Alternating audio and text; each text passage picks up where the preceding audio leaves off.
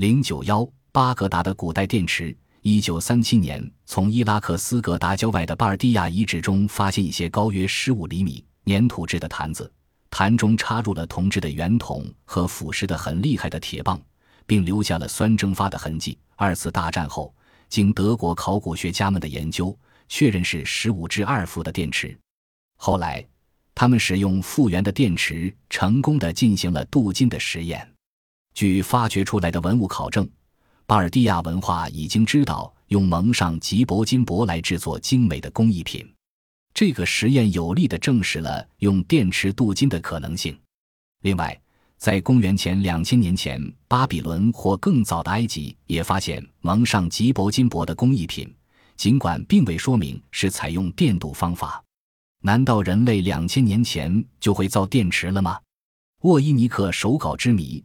美国康乃狄格州纽黑文市耶鲁大学的贝奈克真本书与手稿图书馆内，几乎每天都有人来打听那卷沃伊尼克手稿。人们之所以特别感兴趣，因为迄今尚无人完全看得懂全稿用密码写成，连首屈一指的密码专家和语言学家也译不出来。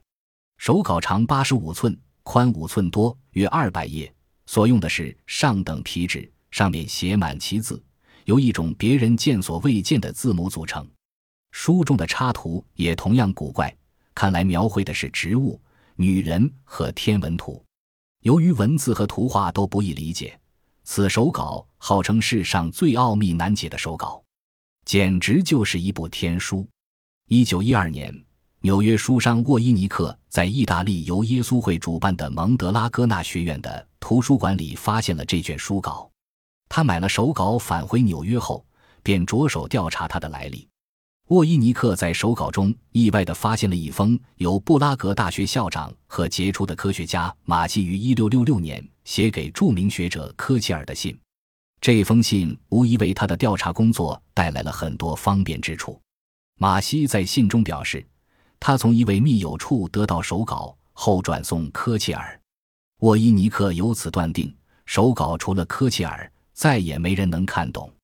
信中还说，这卷手稿曾是以逝世的神圣罗马帝国皇帝鲁道夫二世花了六百枚金币买下来的。在马西的信中，很重要的一点是透露了鲁道夫认为手稿的作者是英国人培根。培根别具远见卓识，在中世纪的学术界声誉甚高。他曾预言了汽车、飞机等不少二十世纪才出现的事物。沃伊尼克手稿会不会是培根最伟大的著作？它涉及极其先进的科学理论，以至于无法用普通文字写出来。沃伊尼克希望找到答案，于是将副本分送给对手稿颇为关注的学者研究，而学者们亦感到非常棘手。在此后的近六十年里，手稿的研究并无任何进展，一直到了一九七零年。耶鲁大学的布伦伯教授才稍稍理出点头绪来。他看到手稿内的一些符号，想起在另一份文件中偶然见过一种图解，图解中以符号代表数学。布伦伯教授经过仔细查看手稿内若干页边的空白，找到一些凌乱的算式。他在一处页边上找到一个图表，上面有二十六个符号，数目刚好与英文字母相等。符号及排列顺序与页边算式的符号及其次序几乎完全一样。沃伊尼克手稿中的文字大多被证实为简化的拉夏文，其字尾长为 US。在这套密码中，布伦伯教授用九来表示 US。这个图表是否就是手稿内所用的密码呢？手稿的某页插图画了一株像胡椒的植物。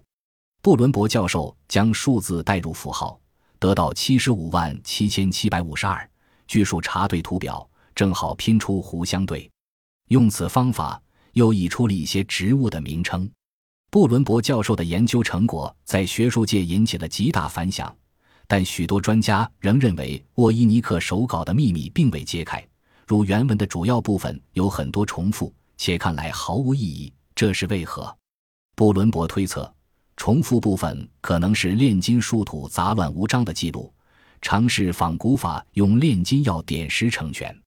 果真如此，那么炼金药的秘方会不会就藏在这卷神秘难解的手稿里？总之，随着时间的演变，手稿留下的迷惑越来越唤起人们无穷的兴趣。